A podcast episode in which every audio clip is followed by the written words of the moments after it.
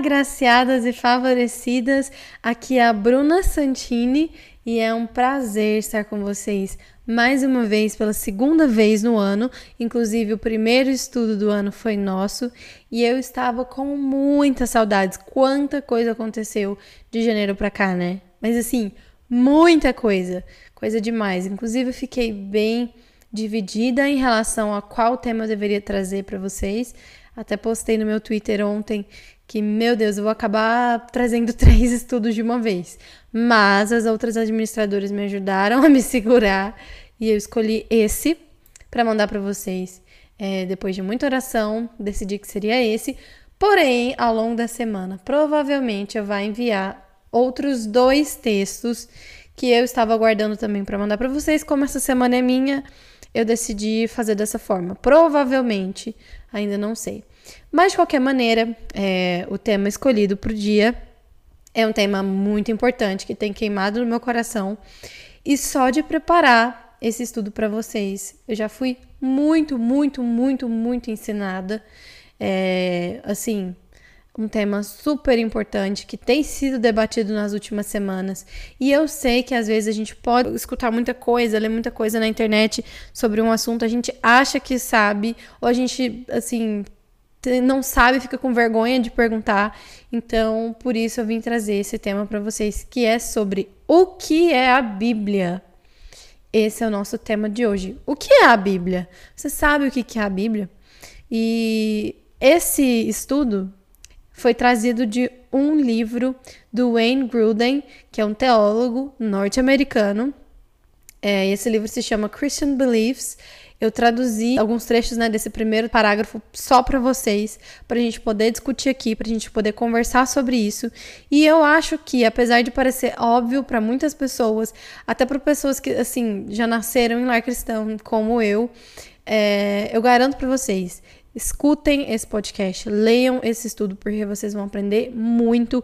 E são verdades que a gente precisa ter na ponta da língua.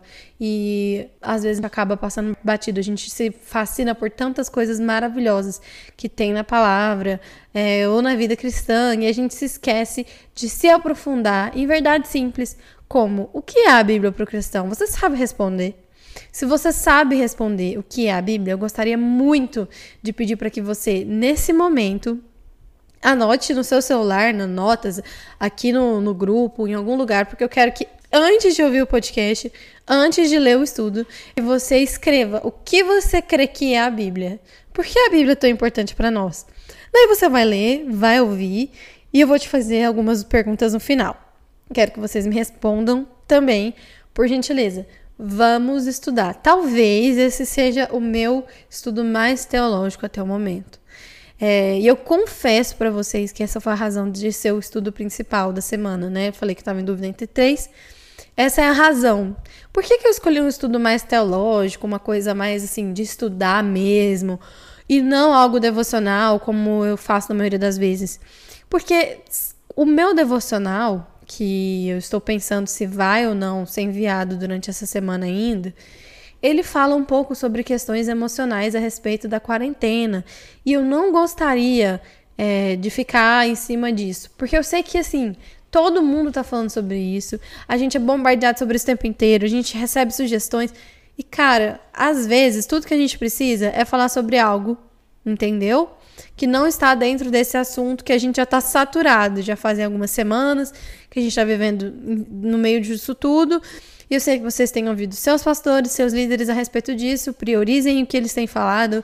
E depois nós vamos soltar, sim, uma, mais uma palavra né, de consolo, porque há alguns dias eu, eu até liberei aqui um áudio da Larissa, é, que é estudante de psicologia, enviei para vocês falando sobre como lidar com ansiedade na quarentena. Tem também um podcast meu que eu gravei recentemente sobre isso, é, a convite de alguns amigos. Na verdade, é um episódio que eu fui que eu fui convidada. Eu vou deixar o link para vocês.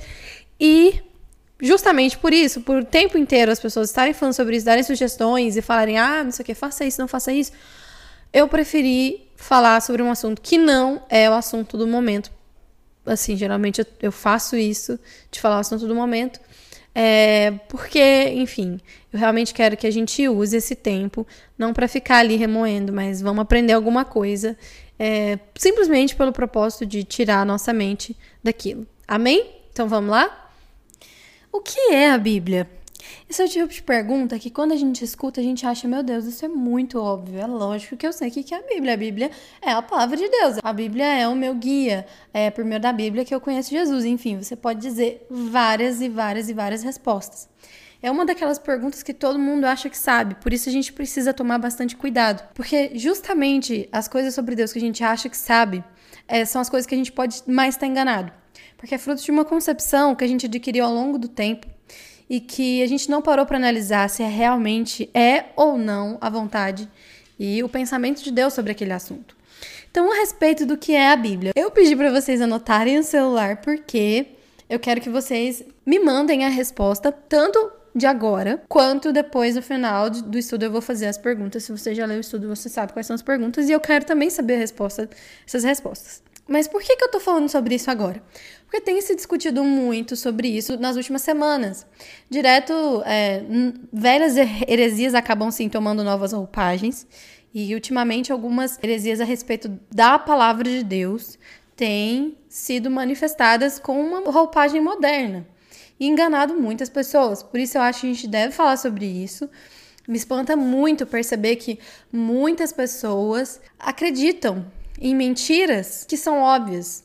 E eu acho que assim, se você perguntar para a pessoa, por exemplo, você acredita que Jesus é Deus? Ela vai falar sim, acredito. Mas se, dependendo da forma com que essa, premissa é apresentada, por quem essa premissa é falada, os, as justificativas e os caminhos que essa pessoa pode usar na argumentação, que é, na verdade, são artifícios de, do falso ensino. Dependendo de tudo isso, a pessoa pode facilmente ser corrompida e ser convencida do contrário. E se ela não tiver a verdade da palavra no seu coração de maneira assim, firmada na rocha, entendeu? Então, assim, por isso eu acho muito importante a gente se voltar a algumas verdades e a gente parar, sentar e fazer o que a gente está fazendo e estudar por que, que eu creio na Bíblia, entende? Eu recebo muitas mensagens, muitas DMs de pessoas. Inclusive, há algumas semanas atrás recebi de uma menina me perguntando a respeito do islamismo. Bruna, por que, que o islamismo está certo e o cristianismo não? Eu comecei a estudar sobre isso e a minha cabeça explodiu. Não é possível que tem tanta gente errada. É uma das religiões mais seguidas do mundo. Eu não sei se é a maior, eu não sei, me perdoe. Mas é uma das religiões mais seguidas e eu tô em dúvida. Então, assim, para que a gente não seja levado por qualquer evento de doutrina ou até mesmo cair da fé que acontece com muita gente, a gente precisa ter a certeza de certas coisas. Então, por isso eu trouxe para vocês, eu traduzi um capítulo do livro 20 Christians Beliefs, que é que eu falei lá no começo, só Christian Beliefs, mas são 20 crenças dos cristãos, feito pelo Wayne Gruden. Ele tem um MDiv, que é mestrado em divindade, em Harvard, e ele é muito bom, dos teólogos respeitados aqui dos Estados Unidos. E, enfim, traduzi, tive esse privilégio só para a gente conversar sobre quatro aspectos da palavra de Deus. Quatro aspectos da Bíblia que nós devemos acreditar. Antes disso, eu quero dizer uma coisa. É, Tozer fala uma frase muito interessante. O que vem à nossa mente quando pensamos sobre Deus é a coisa mais importante sobre nós. Agora para para pensar. Se a sua concepção sobre Deus ela é baseada em experiências, por exemplo, muitas pessoas passam por um trauma e pensam porque eu vivi esse trauma, Deus é mal. Se a sua concepção sobre Deus ela é baseada no, só no que você escuta, se alguém virar para você e falar Deus Jesus não é Deus, por exemplo, que foi o exemplo que eu dei. Você vai cair em um erro terrível. Mas se você conhece a Deus, porque você se encontrou com a palavra de Deus e o Espírito Santo trouxe a revelação no seu coração, você conhece verdadeiramente a Deus, entendeu? Então, nós precisamos saber disso. O conhecimento da palavra é muito importante para nós. Então, vamos falar sobre os quatro pontos gerais que definem a Bíblia para um cristão: sua autoridade, clareza, necessidade e suficiência. Ponto número 1: um, a autoridade da Bíblia. Todas as palavras na Bíblia são palavras de Deus. Dessa forma, desacreditar ou desobedecê-las é desacreditar ou desobedecer ao próprio Deus. Frequentemente, passagens do Velho Testamento dizem: Assim diz o Senhor. Essa frase, compreendida como um comando de um rei, indicava que o que seguiria deveria ser obedecido sem questionamentos ou dúvidas. Até mesmo as palavras do Velho Testamento, não atribuídas diretamente a Deus, são consideradas como palavra de Deus. Paulo, em 2 Timóteo 3,16, deixa claro quando escreve que toda a escritura foi inspirada por Deus. Toda a escritura. O Novo Testamento também afirma que suas palavras são do próprio Deus. Em 2 Pedro 3,16, Pedro refere a todas as cartas de Paulo como uma parte das Escrituras. Isso significa que Pedro e a igreja primitiva consideravam os escritos de Paulo como estando na mesma categoria que os escritos do Velho Testamento. Portanto, eles consideravam os escritos de Paulo como sendo as próprias palavras de Deus. Dessa forma, tanto o Velho quanto o Novo Testamento são iguais, são palavras de Deus. Além disso, Paulo, em 1 Timóteo 5,18, escreve que a Escritura diz duas coisas: não amordassem o boi para impedir que ele coma enquanto debulha os cereais, e o trabalhador é digno do seu salário. A primeira citação a respeito de um boi vem do Antigo Testamento. Se encontra em Deuteronômio 25,4. A segunda vem do Novo Testamento, em Lucas 10, 7. Paulo, sem hesitar, cita tanto o Velho quanto o Novo, chamando os dois de Escritura. Portanto, novamente, as palavras do Novo Testamento são consideradas como sendo a própria palavra de Deus. É por isso que Paulo podia escrever: Essas coisas eu estou escrevendo a vocês como um mandamento do Senhor. Como os escritos do Velho e Novo Testamento são ambos considerados escrituras, é certo dizer que ambos são, nas palavras de 2 Timóteo 3,16, inspirados por Deus. Isso faz sentido quando consideramos as promessas de Jesus de que o Espírito Santo traria aos discípulos lembrança de tudo que Jesus teria dito a eles, em João 14, 26. Foi enquanto os discípulos escreviam palavras inspiradas pelo Espírito que os livros de Mateus, João, 1 e 2 Pedro foram escritos. A Bíblia diz que há muitas maneiras pelas quais as palavras exatas na Bíblia foram escritas. Às vezes Deus falava diretamente ao autor, que simplesmente gravava aquilo que escutou. Em alguns outros momentos, o autor baseava muito dos seus escritos em entrevistas e pesquisas, e em outros momentos o Espírito Santo trazia à mente coisas que Jesus ensinou. Independente da maneira com que as palavras vieram aos autores, as palavras que eles escreveram eram uma extensão deles, suas personalidades, habilidades passadas e treinamentos. Mas elas também eram exatamente as mesmas palavras que Deus gostaria que eles escrevessem, as próprias palavras que Deus declara como suas. Então a gente vê muito aquele argumento, mas a Bíblia foi feita por comedor de arroz e feijão, pessoas como nós. Minha avó fala muito isso. Ah, é tudo comedor de arroz com feijão, que nem eu, que não sei o que, nananã. Fala muito, é, usa muito desse argumento de que eram apenas homens. Eu até tenho um tweet, desculpa, gente, é que eu lembro das besteiras que eu escrevo no Twitter de vez em quando, porque às vezes eu uso de representações surreais, ou de humor, ironia, sarcasmo, para poder representar, é, é, criticar de uma forma um pouco ácida certos argumentos. E a minha avó fala muito isso. Nossa, a Bíblia é feita só por comedor de arroz e feijão, não sei o quê. Ah, mas você queria que fosse por quem? Por sereias? Fadas? Gente, e é tão assim que se você for parar para pensar, os dez mandamentos foram escritos com o dedo de Deus veio diretamente do próprio Deus. E você sabe o que adiantou em relação à valorização ao que estava escrito? Nada. Moisés, no momento de ira, quebrou as, as tábuas dos Dez Mandamentos. E as pessoas, ainda assim, não viveram uma vida perfeita.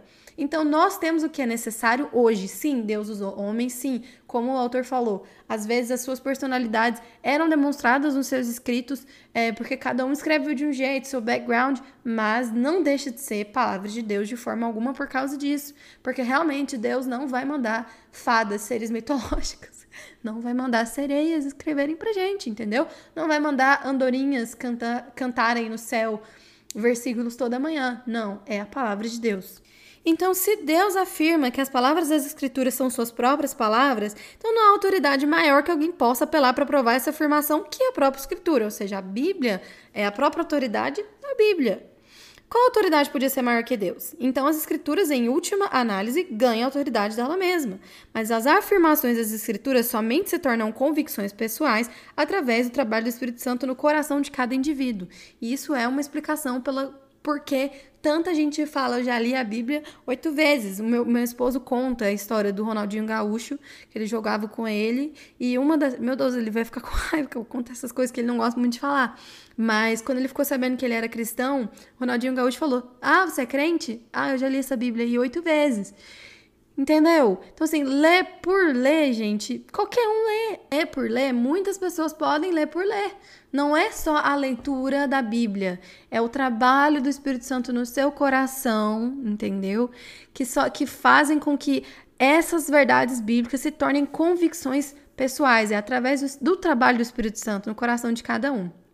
O Espírito Santo não muda as palavras das Escrituras de maneira alguma. Ele não faz com que elas se tornem sobrenaturalmente a palavra de Deus, porque elas sempre foram. No entanto, o que ele faz é mudar o coração do leitor das Escrituras. O Espírito Santo faz com que os leitores percebam que a Bíblia não é como qualquer outro livro que eles já leram. Através da leitura, eles creem que as palavras das Escrituras são as palavras do próprio Deus. É como João disse em 10:27: Minhas ovelhas ouvem minha voz e elas me seguem.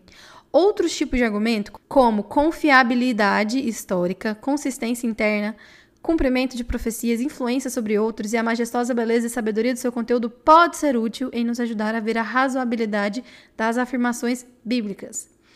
Como sendo palavra de Deus, as palavras das Escrituras são muito mais do que simplesmente verdadeiras. Elas são verdade em si mesmas. Elas são a medida final pela qual toda suposta verdade deve ser calibrada. Portanto, o que está conforme as Escrituras é verdadeiro. Aquilo que não está conforme as Escrituras não é verdadeiro. Novos fatos científicos ou históricos podem fazer com que reexaminemos nossa interpretação das Escrituras, mas eles nunca poderão nos contradizer, nos fazer contradizer diretamente as Escrituras. A verdade das Escrituras não demanda que a Bíblia reporte eventos com exatidão, detalhes científicos, apesar de que todos os detalhes reportados são verdadeiros. Nem demanda que a Bíblia nos diga tudo o que nós precisamos ou podemos saber sobre um assunto. Não há nenhuma alegação do tipo. Ademais, porque foi escrita por homens simples, em uma língua simples e em um estilo simples, contém citações livres ou soltas e alguns incomuns e não usuais formas de gramáticas ou ortografia. Mas essas não são questões de confiabilidade. A Bíblia não afirma, em sua forma original, nada contrário aos fatos, ou seja, a Bíblia é inerrante. A Bíblia não possui erros. Esses erros que às vezes podem acontecer, entre aspas, em relação a ter sido escrita por uma língua simples, como ele falou, num estilo simples, isso não quer dizer, até mesmo erros de traduções, né, que, que alegam. Isso não quer dizer que a Bíblia tem erros. A Bíblia não tem erros. Se a Bíblia afirmar qualquer coisa contrária a fatos, então não pode ser confiável. Se a Bíblia não for confiável, então o próprio Deus não é confiável. Acreditar que a Bíblia diz que algo é fácil é desacreditar no próprio Deus, ou seja, a outra, outra coisa que foi, outra heresia que foi levantada por um pastor muito famoso nos últimos dias, nos últimos meses, na verdade, foi que a Bíblia, na verdade, tem erros. Isso é uma mentira. Porque quando você diz que a Bíblia tem erros, que a Bíblia diz coisas falsas, é desacreditar do próprio Deus. Então, que Deus é esse que você serve? Não conheço, porque se você seguir toda essa linha de raciocínio que a gente está apresentando aqui, você vê que o Deus que nós servimos nos deu as sagradas escrituras. E que se você acreditar que a Bíblia é mentirosa, você não acredita em Deus. Você desacredita em Deus. E aí onde entra a questão da arrogância, que na verdade é algo muito terrível. Desacreditar no próprio Deus e se colocar em um lugar de autoridade maior, com mais profundo, mais desenvolvido entendimento sobre um tópico ou tópicos do que o próprio Deus. Então a gente chegou nesse nível de arrogância. É, assim, é muito difícil você notar que, que, que, realmente existem pessoas que declaram esse tipo de coisa. Mas existem. Existem pessoas que chegaram nesse nível de arrogância, de dizer e de contradizer a própria Bíblia, dizer que a Bíblia tem erros e etc., se colocando acima de Deus. Isso é muito, muito triste. Dessa maneira, como a Bíblia afirma ser a própria palavra de Deus, devemos buscar entendimento dessas palavras, porque ao fazer isso, estamos buscando entender o próprio Deus. Devemos buscar confiar nas palavras das Escrituras, pois ao fazer isso, estamos buscando confiar no próprio Deus e devemos buscar obedecer às palavras das Escrituras, pois estaremos então obedecendo ao próprio Deus. Então vamos lá agora para o segundo aspecto já estamos em 20 minutos, me perdoem, mas eu sempre mando áudios longos, né? As meninas do Telegram estão tendo assim um momento incrível, podendo acelerar minha voz em duas vezes. E eu já quero dizer, meninas que estão nos grupos do Florescer do WhatsApp, nós estamos migrando para o Telegram. Então, se você tem Telegram, eu vou deixar o link aqui embaixo para você ir para lá. Se você não tem, baixa, é muito bom. Não ocupa memória no seu celular, é muito melhor que o WhatsApp. É, os arquivos, fotos, enfim, é, áudios, eles não vão para o seu celular, eles ficam numa nuvem e não consomem a sua memória. Então, meninas do Florescer WhatsApp, vão correndo para o Telegram, porque além de tudo isso, ainda tem a vantagem de poder acelerar o áudio duas vezes. Enfim. Então vamos falar sobre o segundo aspecto, que é a clareza das escrituras. Quando lemos as escrituras e buscamos entendê-la, descobrimos que algumas passagens são mais fáceis de compreender do que outras. Apesar de que algumas passagens, no primeiro instante, são mais difíceis de entender, a Bíblia foi escrita de uma maneira que todas as coisas necessárias para se tornar um cristão, viver como um cristão e crescer enquanto cristão estejam claras. Meu pastor diz uma frase muito legal sobre isso, que é: não se preocupe com as partes da Bíblia que você não entende. Preocupe com as partes da Bíblia que você entende e não pratica. Isso porque tem muitas pessoas que ficam assim obcecadas por uma coisa ou outra que às vezes não está tão clara para ela, que ela ainda não entendeu. Entenda, não estamos, não estamos falando sobre querer melhorar, querer aprender, não. Estamos falando como se, é, é, se isso fosse algo extremamente importante e você esquece de todo o resto. Entendeu? Em geral, a Bíblia tem uma careza, ela é de fácil entendimento. Existem alguns mistérios nas Escrituras, mas isso não deve nos aterrorizar em nossa leitura, pois os decretos do Senhor são dignos de confiança e dão sabedoria aos ingênuos. E o ensinamento da palavra de Deus esclarece e até os ingênuos entendem. A palavra de Deus é tão compreensível e clara que até mesmo os simples, pessoas que têm falta de julgamento, são, ou seja, falta de julgamento claro, podem ser feitas sábias por ela. Como as coisas de Deus são discernidas espiritualmente, o entendimento correto das Escrituras geralmente é mais um resultado da condição espiritual do que da sua habilidade intelectual. Frequentemente, a verdade das Escrituras vão parecer tolice para aqueles que rejeitaram as palavras de Jesus. Isso não significa, contudo, que cada mal entendido sobre a Bíblia acontece devido à condição espiritual da pessoa. Existem muitas pessoas, muitas delas piedosas, pessoas de Deus, cristãs, que têm mal entendido alguma parte das Escrituras grandemente. Frequentemente, os discípulos não entenderam o que Jesus estava falando. Algumas vezes por causa da dureza dos seus corações, outras vezes porque eles precisavam esperar eventos posteriores e sua compreensão deles. Ademais, membros da igreja primitiva nem sempre concordavam no significado que estava escrito nas Escrituras, por exemplo. Quando indivíduos discordavam na interpretação devida de uma passagem das Escrituras, o problema não está nas Escrituras, porque Deus guiou sua composição de forma a ser compreendida. Ao contrário, o problema está em nós. Algumas vezes, como resultado das nossas limitações, nós falhamos em entender o que a Bíblia está ensinando especificamente. Ainda assim, nós devemos ler a Bíblia em oração, pedindo ao Senhor para revelar Sua palavra a nós. Ou seja, a clareza das Escrituras se manifesta de forma que até as pessoas mais simples e ingênuas podem ser feitas sábias por meio da palavra de Deus. Você não precisa ser um doutor, você não precisa ser uma pessoa extremamente inteligente. A palavra de Deus é clara. Terceiro aspecto é a necessidade das escrituras. Não apenas é verdade que todas as coisas necessárias para se tornar um cristão, viver como um cristão e crescer como um cristão estejam claramente presentes na Bíblia. É também verdadeiro que sem a Bíblia nós não poderíamos saber dessas coisas. A necessidade das Escrituras significa que é necessário ler a Bíblia ou ter alguém para te dizer o que está na Bíblia se quisermos conhecer a Deus pessoalmente, de forma pessoal, ter nossos pecados perdoados e saber com certeza o que Deus quer que nós façamos. Essa é a necessidade da Bíblia. Paulo aponta para isso quando ele pergunta como qualquer pessoa pode ouvir sobre como se tornar um cristão sem ninguém pregar. Porque a fé vem pelo ouvir, isso é, por ouvir as boas novas a respeito de Cristo. Se não há ninguém pregando a palavra de Cristo, Paulo diz, pessoas não serão salvas. E essa palavra vem de onde? Das Escrituras. Então, ao invés de saber como se tornar um cristão, primeiramente alguém deve ler sobre isso na Bíblia ou deixar que alguém explique o que a Bíblia diz sobre isso. Como Paulo disse a Timóteo, as Sagradas Escrituras, que lhe deram sabedoria para receber a salvação que vem pela fé em Jesus Cristo. Você está falando para Timóteo, dizendo que as Sagradas Escrituras que deram essa sabedoria. Para receber salvação. Mas a vida cristã não só começa com a Bíblia, como também floresce através da Bíblia. Jesus disse que nem só de pão viverá o homem, mas de toda palavra que vem da boca de Deus. Assim como nossas vidas físicas são mantidas por nutrição diária com comida física, também nossas vidas espirituais são mantidas por nutrição diária espiritual pela palavra de Deus. Negligenciar a leitura regular da Bíblia é prejudicial ao coração das nossas almas. Ademais, a Bíblia é a nossa única fonte dos puros e definitivos estatutos sobre a vontade de Deus.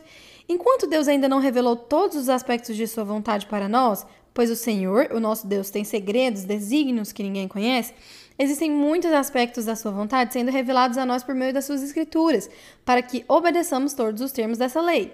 O amor ao Senhor é demonstrado por guardar seus mandamentos, e seus mandamentos estão nas páginas das Escrituras. Enquanto a Bíblia é necessária para diversas coisas, não é necessária para conhecer algumas coisas sobre Deus, seu caráter e sua lei moral, porque os céus declaram sua glória e firmamento as obras das suas mãos. Paulo diz que até mesmo os perversos sabem a verdade a respeito de Deus, pois ele a tornou evidente.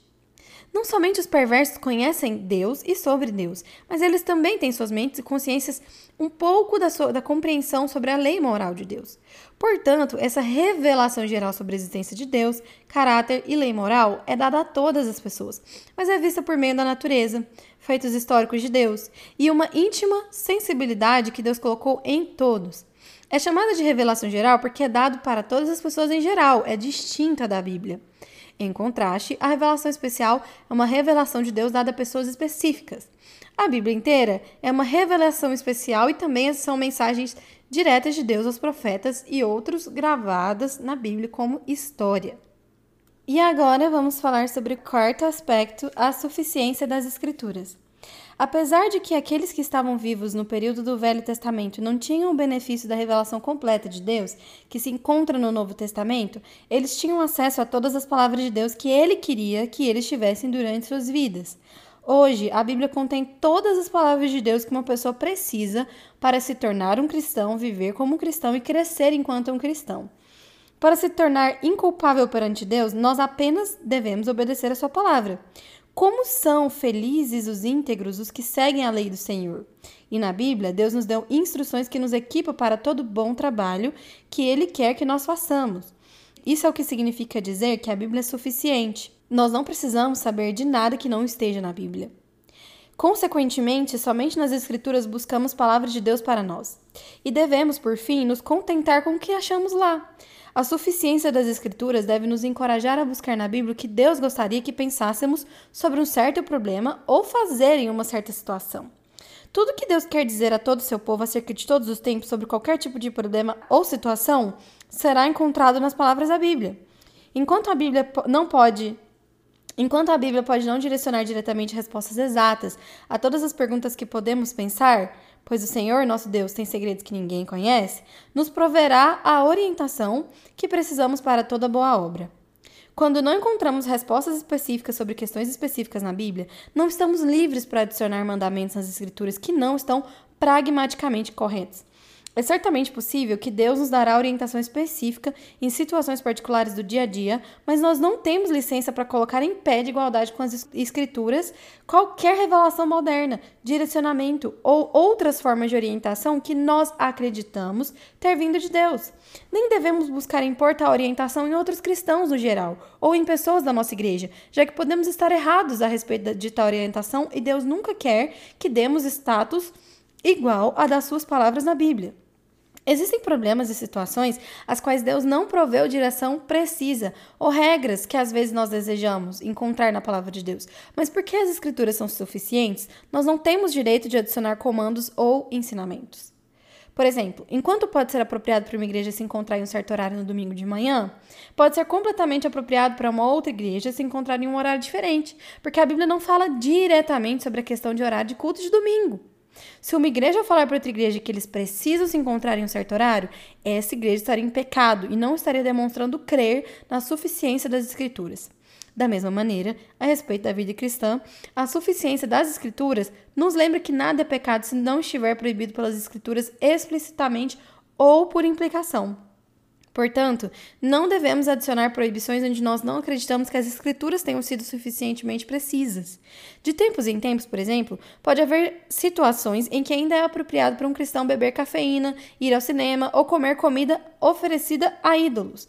Mas como não há nenhum ensinamento específico ou algum princípio geral das escrituras que proíbe essas ações para todos os cristãos a todo momento, essas atividades não são em si mesmas pecaminosas. Eu não sei se vocês lembram, se vocês não estavam aqui, procurem nos arquivos ou peçam para alguma administradora, mas tem um estudo meu sobre isso, foi do ano passado. 10 coisas, como que é? esqueci. É, como lidar ou como, é, como lidar com coisas duvidosas, né? É, atitudes que às vezes você não sabe se é pecado ou se não é. E são algumas regras, assim, que você pode seguir é, de maneira a pensar: isso é pecado para mim ou não? E acho que são 10 regras que vão te ajudar a descobrir se é ou se não é pecado. Entendeu? Vai te ajudar bastante. Procuro que você veja, vai ser bem legal. Portanto, em nossos ensinos e crenças doutrinárias, éticas e morais, devemos nos contentar com o que Deus nos diz nas Escrituras. Deus revelou exatamente o que ele sabe que é certo para nós. Muitas diferenças que têm dividido igrejas e denominações são problemas que a Bíblia coloca pouca ênfase. Muitas conclusões individuais em questões como a forma de governo correta, a exata natureza da presença de Cristo na ceia, ou a exata natureza e ordem dos eventos a respeito da volta de Cristo, são retiradas mais da interferência habilidosa das pessoas do que de declarações bíblicas diretas. Devemos então exibir uma humilde hesitação em colocar mais ênfase nessas questões que a Bíblia faz. Ou seja, as escrituras são suficientes e dizem tudo o que nós precisamos saber. Se você chegou até aqui, significa que você chegou até o fim do podcast, praticamente. Eu quero pedir para que você mande um recado. Bruna, cheguei até o fim do podcast gigante que você mandou no Florescer. É, se você tiver qualquer pergunta também, pode falar comigo no Instagram, no Twitter, arroba Bruna Santini. Manda mensagem avisando que você leu, que você ouviu, o que, que você acha. E agora vem as perguntas né? Com base em tudo que você leu, que você ouviu, qual é a importância de a Bíblia ser a base das nossas crenças? A Bíblia definitivamente responderá cada uma das nossas questões que tivermos? Por quê? E a terceira pergunta: qual é uma questão que a Bíblia fala claramente sobre? Qual é uma questão que a Bíblia não fala claramente sobre? E como isso afeta a ênfase que devemos dar nessas questões? É um prazer sempre falar com vocês. É, espero consegui essa semana fazer e liberar os outros dois estudos. Muito obrigada, não vou me delongar mais, já foi coisa demais. Um beijo, fiquem com Deus e eu acho que, que eu mando mais alguma coisinha até o fim da semana, viu? Fiquem com Deus, um beijo, tchau!